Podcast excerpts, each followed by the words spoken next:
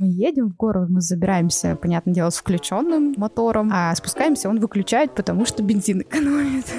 Он делал шурму, внимание, с раковыми шейками и тархуном. Привозил в Китай лес, забирал оттуда спирт, увидел этого пацаненка, забрал с собой, назвал Степаном. Господи, как мы выжили вообще? Ген, приехавший к сестры, и это тоже будет правильно. Всем привет! Вы слушаете последний выпуск второго сезона подкаста о городе «Хотели как лучше». Мы заканчиваем сезон, потому что уходим на летние каникулы, хотим отдохнуть. Потому что Максим у нас едет в Крым опять отдыхать. Пока Давайте порадуемся за него. Да тебе, каждый год одно и то же. Неважно как, ты все равно окажешься в итоге в Крыму. Это был классный сезон, вы нас слушали, э, и это безумно приятно. Особенно приятно было получать от вас добрые комментарии. Мы каждый пересылали друг другу, радовались каким-то теплым словам от вас. Но у нас был один и плохой, нам сказали, что мы односторонние. Ой, да, это мы долго обсуждали, пытались понять, действительно ли мы односторонние, но в итоге мы поняли, что мы на одной стороне, на стороне классных городов. Ну и, в общем-то, целый сезон мы занимались тем, что обсуждали, что с нашими городами не так, где у них что поломалось и что можно сделать, чтобы они стали лучше. Но сегодня мы хотим поговорить немного о другом, а именно о том, за что мы наши города любим. О том, какие у нас города на самом-то деле все-таки крутые. И мы позвали наших друзей, чтобы они рассказали нам свои истории. Мы сами удивились, когда узнали, что под Ульяновском можно найти новозеландские холмы. Наши друзья рассказали, что где-то готовят шаверму с раковыми шейками, что реку можно толкать, что бы это ни значило.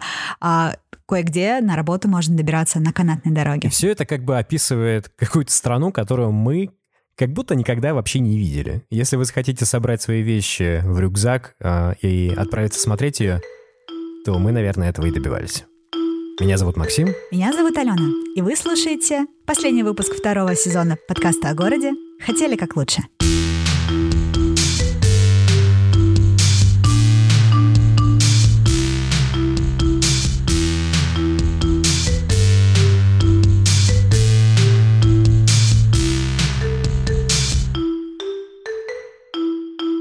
Как много городов России ты вообще видел? Ну, я родился в Петрозаводске, город в Карелии. Ам, я жил в Астрахани Чего? два года Вот с этого я не бабушкой. знала. Я думала, ты сразу переехал в Крым после А, рождения. нет, я некоторое время жил в Астрахани, и там было забавно и странно. Но я мало что помню, конечно. Я помню, что там была куча рыбы. Я помню, что там у нас икра была постоянно. Почему-то везде в России очень много рыбы. У нас какая-то рыбная страна. Это так забавно. Ну да, там в Астрахани еще очень жарко все время. То есть летом там реально плюс 40. И я не знаю, как сейчас, но в детстве это было так.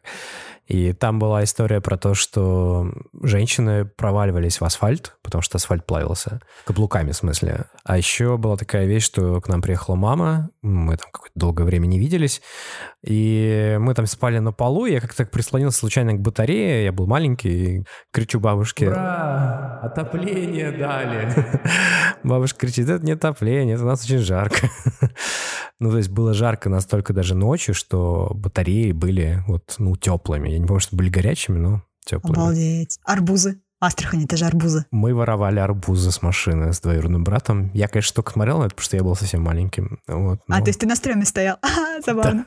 Мы, кстати, его разбивали о землю ели земли. Вот так это было. Круто. Кажется, что таких историй очень много, и наши друзья, мы хотели узнать поподробнее о городах, и мы спрашивали, а что там делать? И очень многие отвечали вот примерно как-то одинаково. Ну, тусоваться у нас в городе особо негде. Впечатление об Ульяновске было то, что он очень серый и советский. Я не думаю, что у нас было что-то уникальное. Но когда они потом рассказывали больше, оказывалось, что это не так. Все почему-то вспоминают, что у них самые красивые закаты или самые прикольные рассветы. За всем этим стоит такая настоящая любовь к месту, где ты родился, что мне даже становится грустно, что я так мало всего из этого видела. Потому что такой маленький каминг-аут коренной петербурженки. Я супер мало путешествовала по России. Я видела Москву, Карелию, в Калининграде была. И совершенно даже не знаю, что происходит вот там, вот в другой части, что происходит за Уралом, как там на Дальнем Востоке. Мне все это безумно интересно. Ну, хорошо, что сегодня есть возможность послушать истории ребят, которые все это видели. И первая история у нас будет про Дальний Восток. Мы поговорили с нашей подругой Соней про то, каким было ее детство в Хабаровске. Соня, привет! Ты снова у нас в гостях, и ты нам рассказываешь сегодня про Хабаровск. Привет, ура, да, я очень рада поговорить про мой любимый город. А расскажи вообще, Хабаровск это что за город, что в нем такого особенного? Слушай, это город э, за 7 тысяч километров э, от Москвы с разницей 7 часов. Ехать э, в Хабаровск можно 7 дней. Там живут классные люди, там немного другой климат, там есть какие-то свои фишки, особенности. В общем, там много очень всего классного, и я реально не могу даже понять, с чего начать. А, там есть а, тайга, там куча-куча комаров, мошки. а, там очень классная рыбалка. Я поняла, что очень интересная история. То есть у каждой семьи, если это не коренное население, у них есть какая-то своя история, как они оказались там. Мне кажется, что история моей семьи, она тоже достаточно удивительная. Мой прадед, он э, китаец, и его просто... А, его усыновили, его забрали из Китая, потому что он жил в очень бедной семье и фактически ночевал на кладбище. И просто один русский контрабандист, который привозил в Китай лес и забирал оттуда спирт, увидел этого пацаненка маленького, забрал с собой, назвал Степаном. Ничего себе! Вау. А, рядом с Хабаровском есть э, удивительное место, нанайское поселение Сикачи-Лянь, и там есть э, петроглифы э, старинные. Я уж не знаю, сколько им тысяч лет, но... А это что такое? Петроглифы — это такие древние изображения на камнях. Помню, мы приехали туда с родителями, и тебя встречает коренное население, они в своих национальных э, одеждах. И потом ты спускаешься на берег э, Амура, и видишь эти гигантские глыбы, камни. И сначала они кажутся тебе какими-то обычными камнями, но ты подходишь ближе, и ты видишь эти узоры на них. Это просто фантастически, да. В Карелии, кстати, тоже было такое место, когда мы жили в Петрозаводске, мы как-то ездили с родителями на такой Ниве, причем это была не наша Нива, я вообще не помню, почему это была А Нива. я скажу, просто на Каре... в Карелии всегда путешествуют на Нивах, я тоже, когда была, это называлось сафари на Нивах. Да это был 98-й год. Слушай, какого сафари? 2019 год, все то же самое, мы ездили в сафари добывать гранаты камни. То есть там есть такая прям утес был в Карелии, мы приезжали к нему, нам давали молоточки, мы его выбивали и добивали гранаты. Так что Нива, Карелия, трейдмарк. Ну, в общем, у нас это было как бы не из-за этого, у нас просто у кого-то из друзей была Нива, и мы поехали в какую-то э, деревню, и там был э, дом с печкой, э, и когда мы туда зашли, и там была большая кровать такая деревянная, скрипучая, и там под покрывалом лежал топор. А потом на следующий день мы пошли на гору, это была гора Сампа, и по каким-то там преданиям на этой горе шаманы рубили головы своим жертвам. И там тоже были какие-то надписи, в общем, достаточно это как-то связано с топором, который Я был не знаю, но похоже, что может быть. Не знаю. Но я еще хотела сказать то, что у нас, в принципе, рядом Китай. Это очень круто, потому что ты... Вот, э, допустим, в соседнем городе от Хабаровска, Благовещенске, э, Китай расположен просто через реку Амур, и ты можешь э, реально приехать туда поесть. Mm-hmm. То есть мои друзья ездили в KFC просто как бы пообедать в Китай. И самое прикольное это то, что ты можешь еще заработать на этом. Эта схема называется фонари и кирпичи. Я не знаю, возможно, вы что-то знаете. Вы европейцы. Короче, э, схема такая. Ты приезжаешь э, в Китай, и э, тебе дают деньги. На эти деньги ты кутишь, но на обратном пути на таможне ты 50-килограммовый баул берешь себе и говоришь, что это твои вещи. А, а как у нас сейчас в Финляндию за айфонами ездит. А, слушай, наверное, вот я не знаю как раз ваших фишек. Вообще, мне кажется, этот выпуск классно слушать вместе с картой. А, Соня также рассказала нам, как она родилась на острове Сахалин, и вспомнила про сахалинскую рыбалку. Первая рыба была поймана в два года. Это все задокументировано. И когда к нам на Сахалин приезжали друзья родителей с материка, они говорили, у вас неправильная э, рыбалка. Во-первых, рыбу не должно быть видно, потому что это реально очень э, крутая рыбалка на Сахалине. Икру, икру они занимаются только ленивые. Э, я, мои детские воспоминания, у нас икра засалывалась в э, ванной. Мгм. То есть ванна была полна икры. На балконе у нас сушилась э, корешка. И знаешь, детям дают такие резиновые штуки, когда у них зубы режутся в детстве. Вот мне вместо этого давали сушеную корешку. На главной площади, естественно, имени Ленина, э, города Хабаровска, где сейчас происходит очень интересное событие, за которым следит э, вся страна и вообще мое сердце в Хабаровске сейчас. Каждый Новый год у нас э, на площадь Ленина ставили елку, и ее везли из тайги. Хабаровск э, — это вообще уникальный город в том плане, что он стоит на трех сопках, и наша школа, она находилась э, на одной из сопок, и мы бежали к окнам и смотрели, как вертолет везет гигантскую ель просто. А, Это было очень классно. Ответь мне, Максим, какой, на твой взгляд, самый главный праздник может быть в Сосновом Бору? Сосновый Бор — это город Ленинградской области. Для Ленинградской области довольно большой, так не очень большой, и я там провела школьные годы. И вот давай, твое мнение, какой там праздник будет самым главным? Так как я был там один раз, то день леса, день сосны. А, не буду Я тебя не мучить, это день строителя. Я не понимаю, почему у меня нет ответа на этот вопрос, но есть версия, что якобы в городе много строителей, или что когда-то в какой-то момент, когда город строился, там было много строителей, но до сих пор этот праздник считают важнее, чем День города. Каждый год, когда День строителя, а он происходит летом, как правило, хорошая погода, приезжает какая-нибудь звезда, у нас были отпетые мошенники, у нас была певица Нюша, у нас была, внимание, Милен Фармер один раз, э, устраивается какой-то безумный салют, который минут 20, наверное, фигачит. И это серьезно, это такой городской рейв мощный. У меня была одна история, когда я и моя подруга Яна, мы уже учились в Петербурге, мы уже были такие петербургские модные девочки, и мы немного иронично относились ко всему происходящему в Сосновом Бару. И вот как раз-таки был один из дней строителей, когда приезжал, внимание, Сережа Лазарев, и мы такие, ну, пойдем посмотрим. Мы думали, что мы будем наблюдать за всем этим, так вот со стороны хихикать над этими провинциалами, которые пришли на городской праздник. И тут мы приходим, Сережа Лазарев начинает концерт.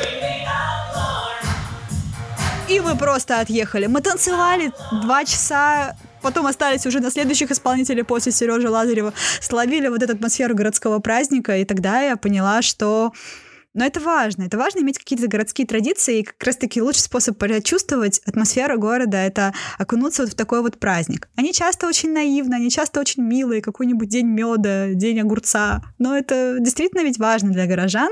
И круто, если такие праздники есть, и если их много. Я в Петрозаводске, по-моему, уже в детстве не любил городские праздники, потому что на одном из них меня катали на пони, мне было очень жалко пони. А еще, когда я его кормил морковкой, мне рассказали, что лошади могут откусить палец. Поэтому это просто Так, вот теперь травмирующий мне опыт был. жалко пони. Максим, что ты сделал? Мне очень жалко всегда животных, которые заставляют что-то делать. Я надеюсь, что этот пони счастлив до сих пор, что с ним все хорошо. Давай лучше следующую историю. Насколько я понимаю, следующая история у нас с Волги. Да, наша следующая история от редактора и продюсера подкастов Артура Белостоцкого. Школьные годы он переехал в Ульяновск из Москвы, и мы попросили его рассказать, а, каким он помнит город, какое его было первое впечатление и где в то время тусовались школьники. Привет.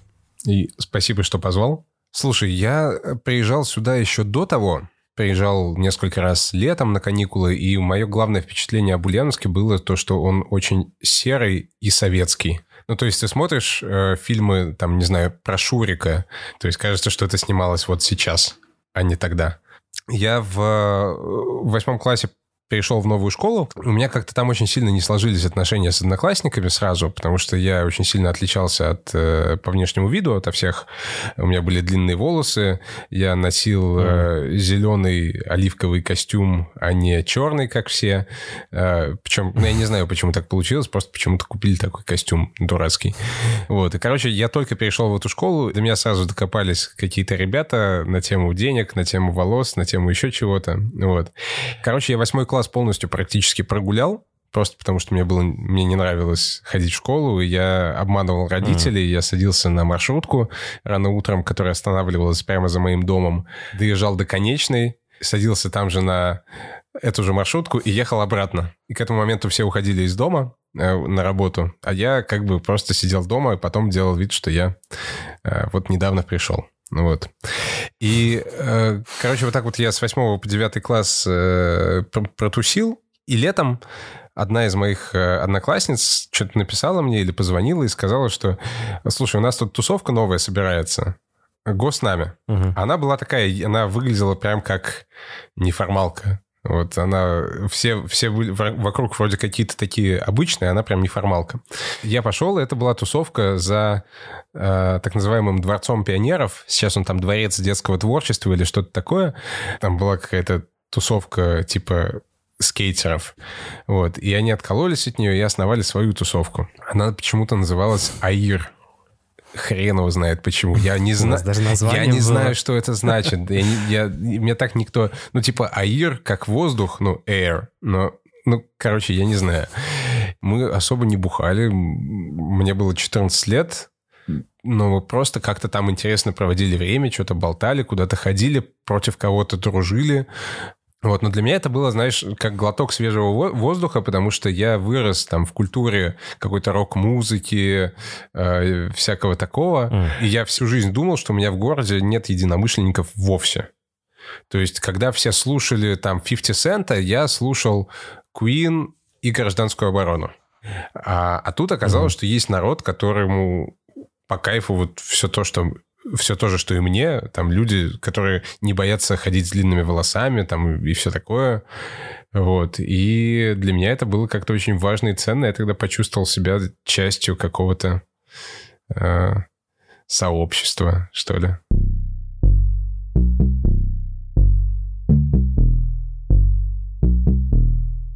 Слушай, ты сказал, что вы э, особо не бухали, а ну вы что-то ели? И вообще, что, что самое такое? Э, есть что-то местное, что есть только там? Ну, если говорить о тех временах, то есть мне тогда было там 14-15 э, лет, было одно блюдо, которое было просто деликатес. А, вот недалеко от места, которое мы называли бункер, была палатка с в которой продавали кур-гриль. Тогда еще не было вообще палаток с шаурмой. Mm-hmm. То есть, и вот этой шаурмы, вот, или шавермы, если нас слушают ребята из Питера, а, и вот, вот той, как, как, какую ее сейчас подают, ее тогда не было. Вот. А в этой палатке продавали кур-гриль, продавали вот такую шаурму, я не помню, сколько оно стоило, но у нас обычно не было этих денег. Нас было много, и мы все хотели есть, и, иногда, ну, и мы иногда все-таки выпивали, там покупали пиво или еще какую-нибудь... Э, господи, как мы выжили вообще? А... Ну, знаешь, это история про верни, «Верните мне мой 2007», да, да, как ты понимаешь. Это там Блейзер, Виноградный день, Ягуар э, в хорошие mm-hmm. дни. Э, и мы покупали там Лаваш с жиром. Это называлось. Лаваш с жиром. Это был лаваш, в который тетенька ложкой э, зачерпывала жир, от, который стекал от, от кур. Вот, и он был там с, с чесноком как-то. Вот, и вот это стоило, кажется, 10 рублей. То есть можно было скинуться и купить, в общем-то. И, ну, как бы, чтобы к пиву что-то было. Вот, и это было прям, да. Мы говорили с Артуром целый час, поэтому обязательно опубликуем оригинал разговора с ним в нашем Телеграме, ВКонтакте, Инстаграме. Так что подписывайтесь, чтобы не пропускать такие штуки от нас. А под конец я спросил, куда можно сходить в Ульяновске, если есть пару часов. И Артур предложил две классные идеи. А, у нас есть в об... это уже в области такой город Сенгелей, и это внезапно место, где это горы. Это меловые горы, которые выглядят совершенно... Ну, то есть, если это на них, когда на них смотришь, тебе кажется, что ты вообще в какой-то Новой mm-hmm. Зеландии находишься. Вот, потому что это такие холмы невысокие, э, конечно, относительно белые холмы, покрытые зеленью, там всякие травы и все такое. Вот, и все это еще с видом на Волгу. И недавно э, от, даже открылся какой-то э, глэмпинг, mm на- в этих местах. Э, И я впервые в жизни, вот я 20 лет здесь живу, вот впервые в жизни мы поехали к родственникам туда, и оказалось, что там действительно безумно красиво. Звучит круто. Там, наверное, очень красивые и закаты, и туман, наверное, видно, как над рекой стелется. Но вот как раз вот в, тот, в, тот, в эти выходные, когда мы были, была, наоборот, шикарная видимость. То есть и там просто, когда солнце заходит, э, зло- э, золотом все, вот этот вот golden hour, когда все... Это просто потрясающе красиво. 45 минут езды от города. Так что, если есть два часа, можно потратить 45 минут на то, чтобы доехать до туда и погулять по холмам. И не знаю. У нас есть памятник букве Ё. Почему я? А, Потому что у нас э, родился и жил Карамзин, а а он в свое время очень сильно топил за букву Ё. Есть мнение, что это он ввел ее в широкое употребление, поэтому у нас Ульяновск типа родина Буквы «Ё». буквы Ё.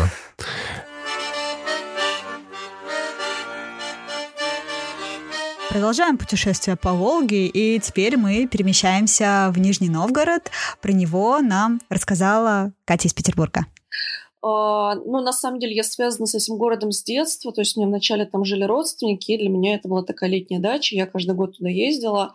Вот. А потом в один момент, как только я закончила институт, мне в 2013 году на перроне Нижегородского вокзала делают приложение.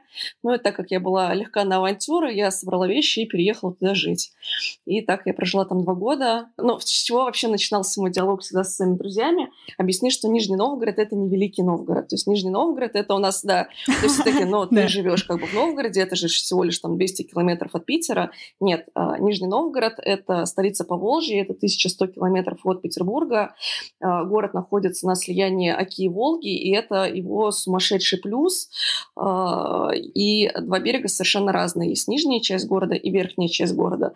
То есть верхняя часть города в прямом смысле свысока смотрит на нижнюю, да, потому что разница в высотах очень большая.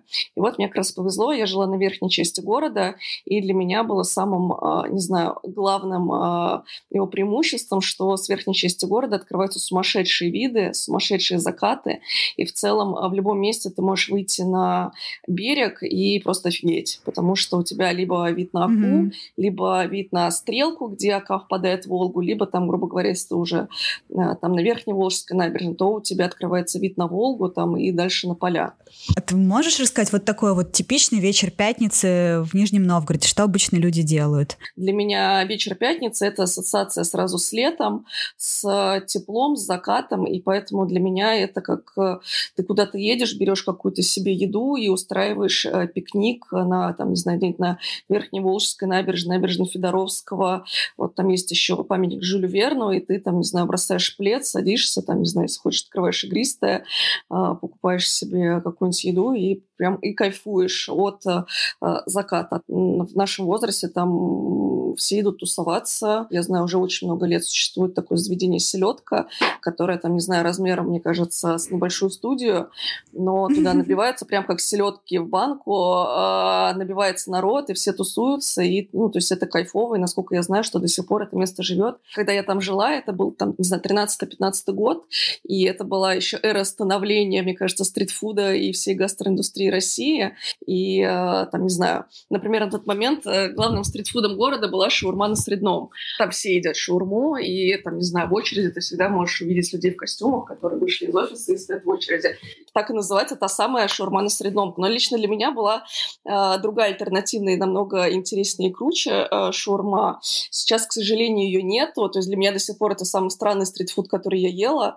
Э, это в конце э, улицы Белинского была заправка, и на этой заправке была шаурма, которую держал, если я не ошибаюсь, там один армянин, и он делал шаурму, внимание, с раковыми шейками и тархуном. Вау. Да, и это просто был какой-то разрыв. То есть это было все максимально свежее. Тархун ему там привозили раз в неделю из Армении. Вот. И это был просто какой-то гастрономический разрыв, после чего для меня там шаурма на средном было как бы, ну, очень странная еда. Ну, почему-то люди стоят в очереди А вот слушай, если у человека, скажем, а, есть всего пять часов в Нижнем Новгороде? Что бы ты ага. им посоветовала сделать? Приезжаешь в, в центр, в верхнюю часть, э, там можно на площадь Горького либо Минины Пожарского, проходишь по Покровке, потом можно повернуть направо по Верхней Волжской набережной, доехать обязательно до а, канатной дороги. Для меня это тоже какой-то мой особенный восторг, что а, у Нижнего Новгорода есть город-спутник Бор, он находится через Волгу, и чтобы добраться из Бора в Нижний, это там какой-то сумасшедший маршрут нужно совершить, объехав его там с другой стороны,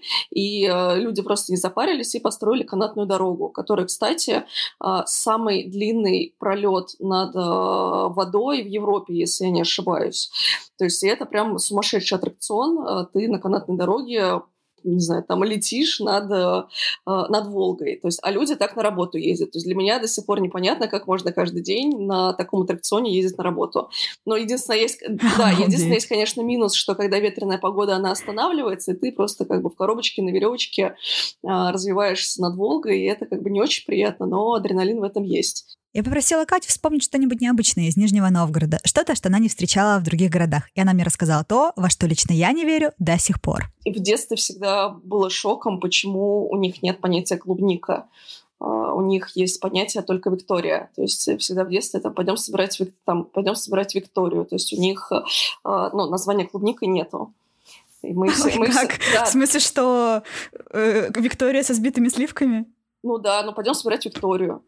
То есть я всегда это вообще не понимала, как такое может быть Виктория. Да, и я так и не научилась за два года разговаривать, э, произносить также с душой эхаяй.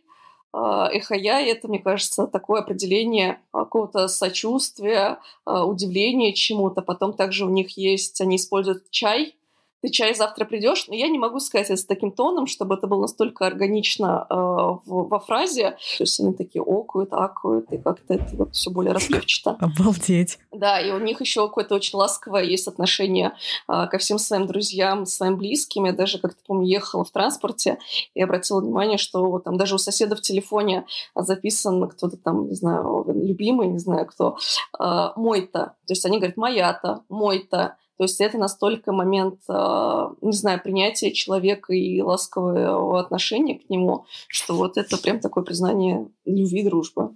Мой-то, моя-то.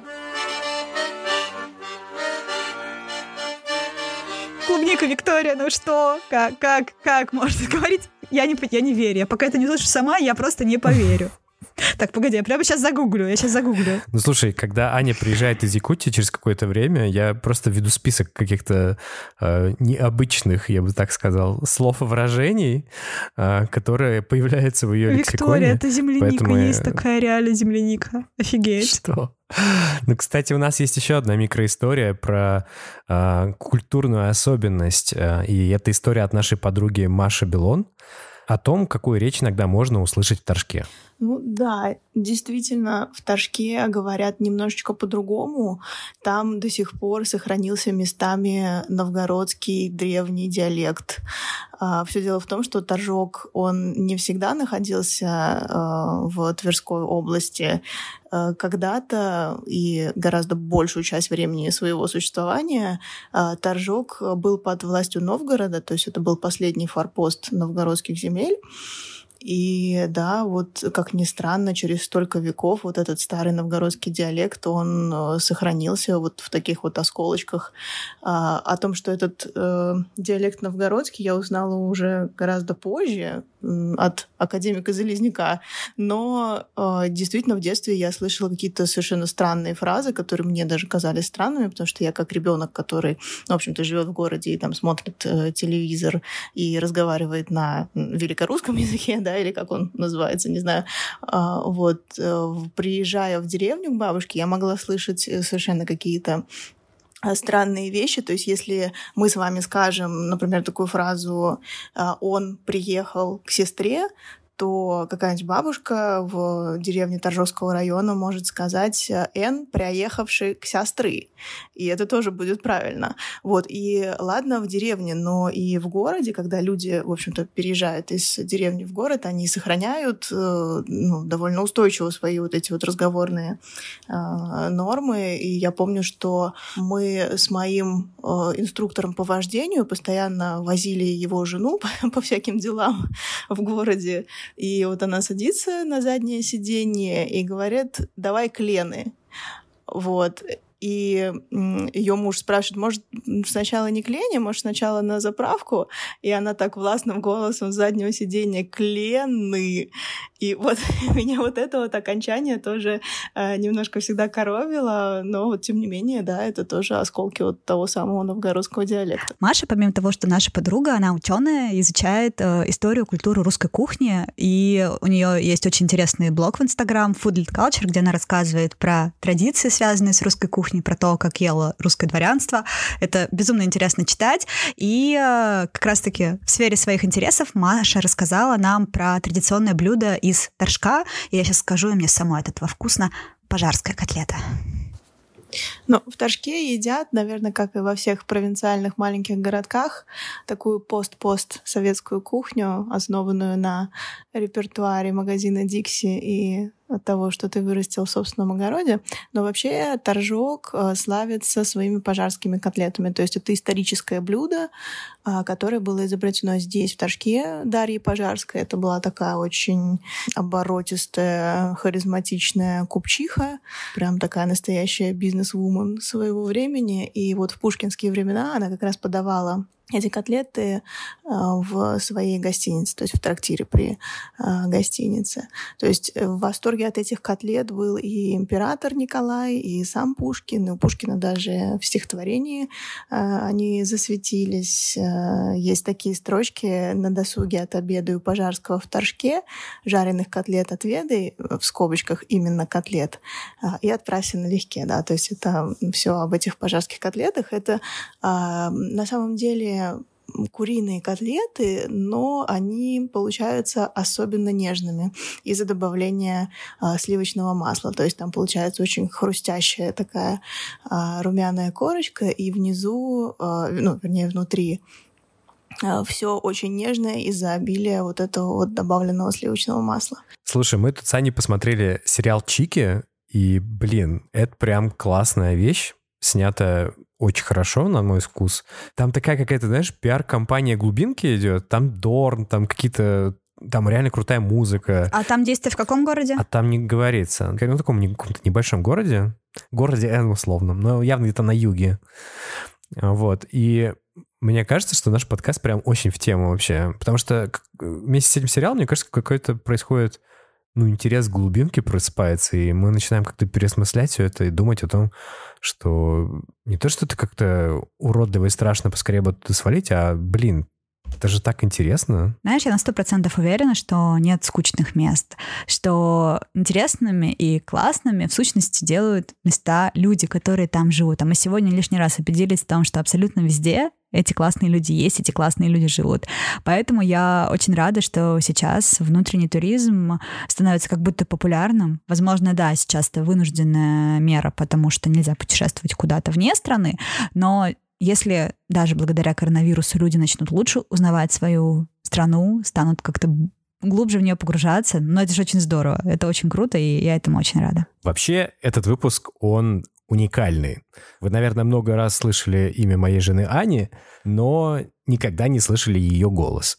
Так вот, я поговорил с ней о ее родном городе Ленске, который находится в Якутии, и она рассказала нам об одной забавной традиции. Каждую весну каждый житель, это весну, это я имею в виду май, и так как у нас город, как я уже сказала, стоит на реке Лена, а, для нас главное событие, чтобы река прошла хорошо, и ее выходит э, по вечерам, взрослые идут э, на, ре- на речку, на набережную и идут толкать, вот, как мы называем это, толкать реку.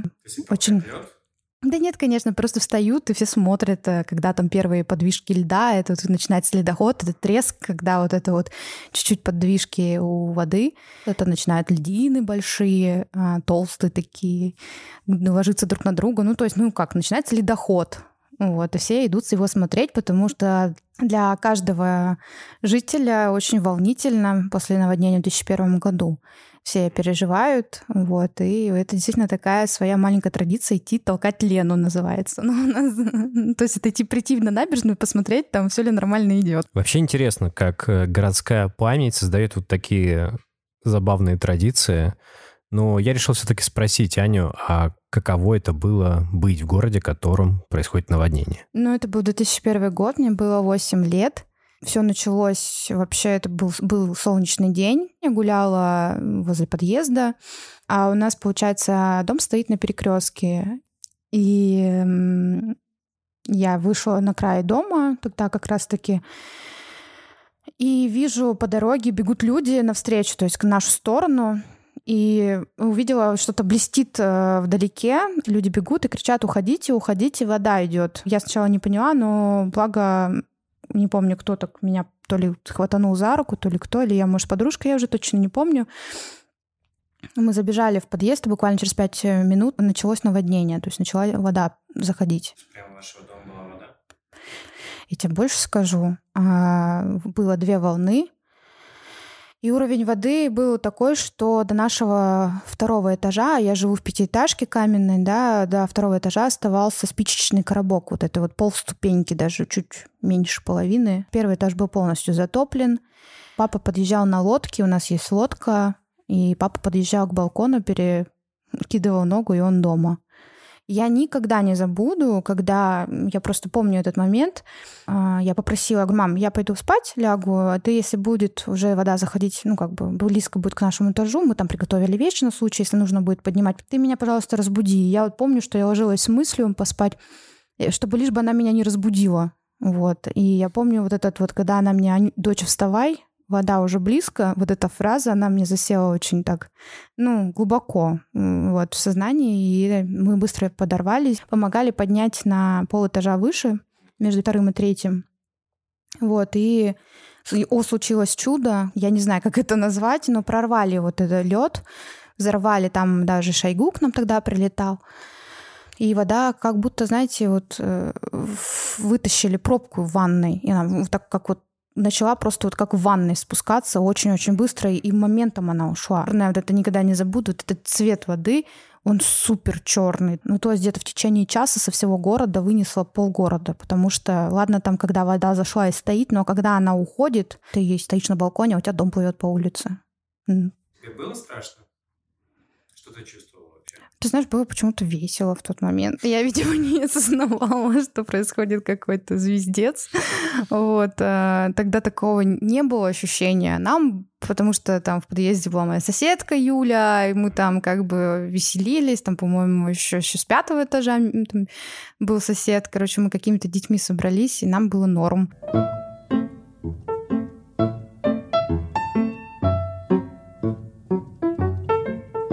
Помню только то, что все были дружные, вот, и во дворе ставились бочки, там боч... из бочек вырезалась дырка такая, зажигался костер, клалась какая-то пластина такая железная, это типа была печка, потому что, ну, ни света же ничего не было, где-то же готовить нужно.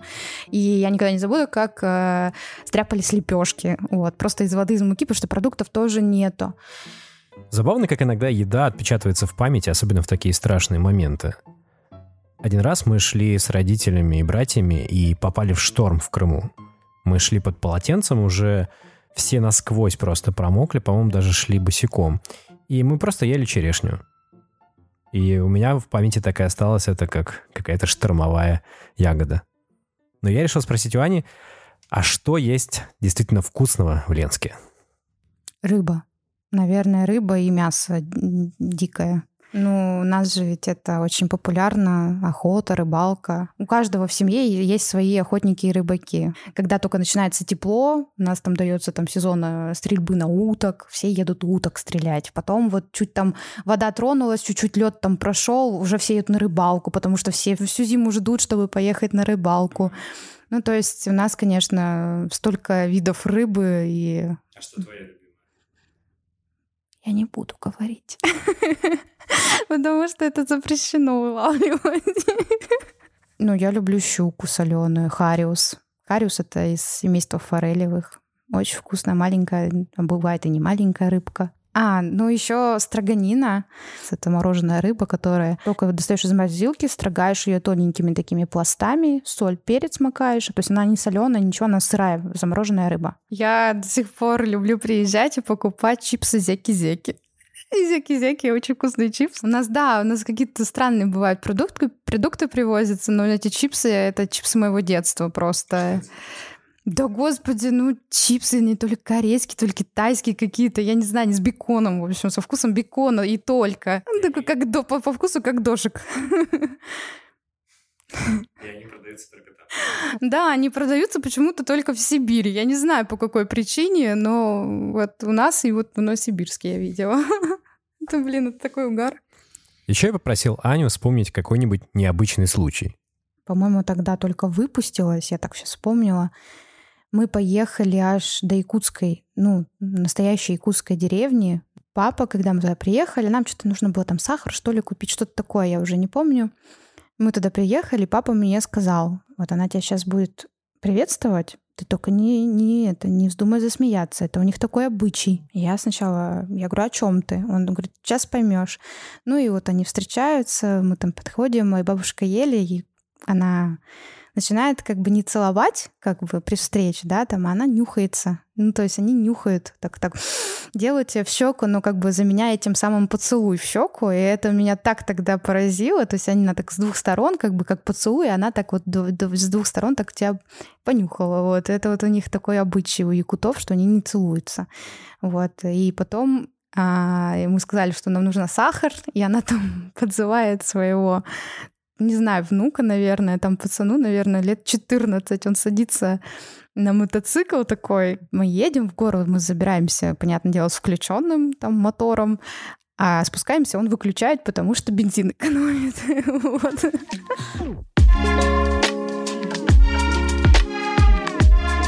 Я вообще люблю истории про города России, потому что у меня такое ощущение, что я путешествую. И в этих историях столько искренней любви к родным городам, и это меня очень вдохновляет, потому что, знаешь, я подумала, что да весь наш подкаст, он про любовь к городу, потому что даже когда мы ругаем наши города кривые, косые, там, с плохими мостовыми, с неправильными ливневками, мы их любим. Мы поэтому и говорим про это, потому что мы хотим, чтобы эти города стали лучше. Даже когда сравниваем их с каким-нибудь, не знаю, сыном маминой подруги, обычно это Копенгаген, какой-нибудь там Стокгольм, Берлин. мы хотим, чтобы города стали лучше. Мы хотим, чтобы наши города развивались, росли вместе с нами. И вот и те истории, которые рассказали нам сегодня ребята, они меня очень вдохновляют, потому что они доказывают, что люди любят свои города, а значит, они будут стремиться сделать свои города лучше. Это значит, у нас с тобой еще много работы. Ну да, такое ощущение, что мы не зря существуем, и это приятно. А еще приятнее осознавать, что наша страна такая большая и как будто еще неизведанная.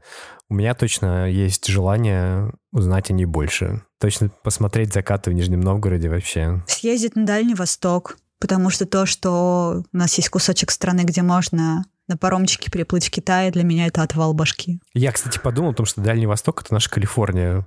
Ну, в смысле того, что туда люди уезжали, там что-то прорывались. Это же есть история в Америке о том, что в Калифорнии все самые крейзи, э, типа, потому что туда ехали, типа, все самые, которые хотели как-то двигаться вперед. Но я тебе точно могу сказать, что я очень нацелена в третьем сезоне стараться найти как можно больше историй действительно со всей страны, потому что такое количество классных городов, такое количество классных людей, у которых наверняка есть очень много историй. Кстати, про третий сезон. Э, мы уходим на летние каникулы и вернемся уже в сентябре. И в следующем сезоне мы будем выходить раз в неделю. Поэтому вы будете слышать нас чаще. Мне аж самой и... страшно.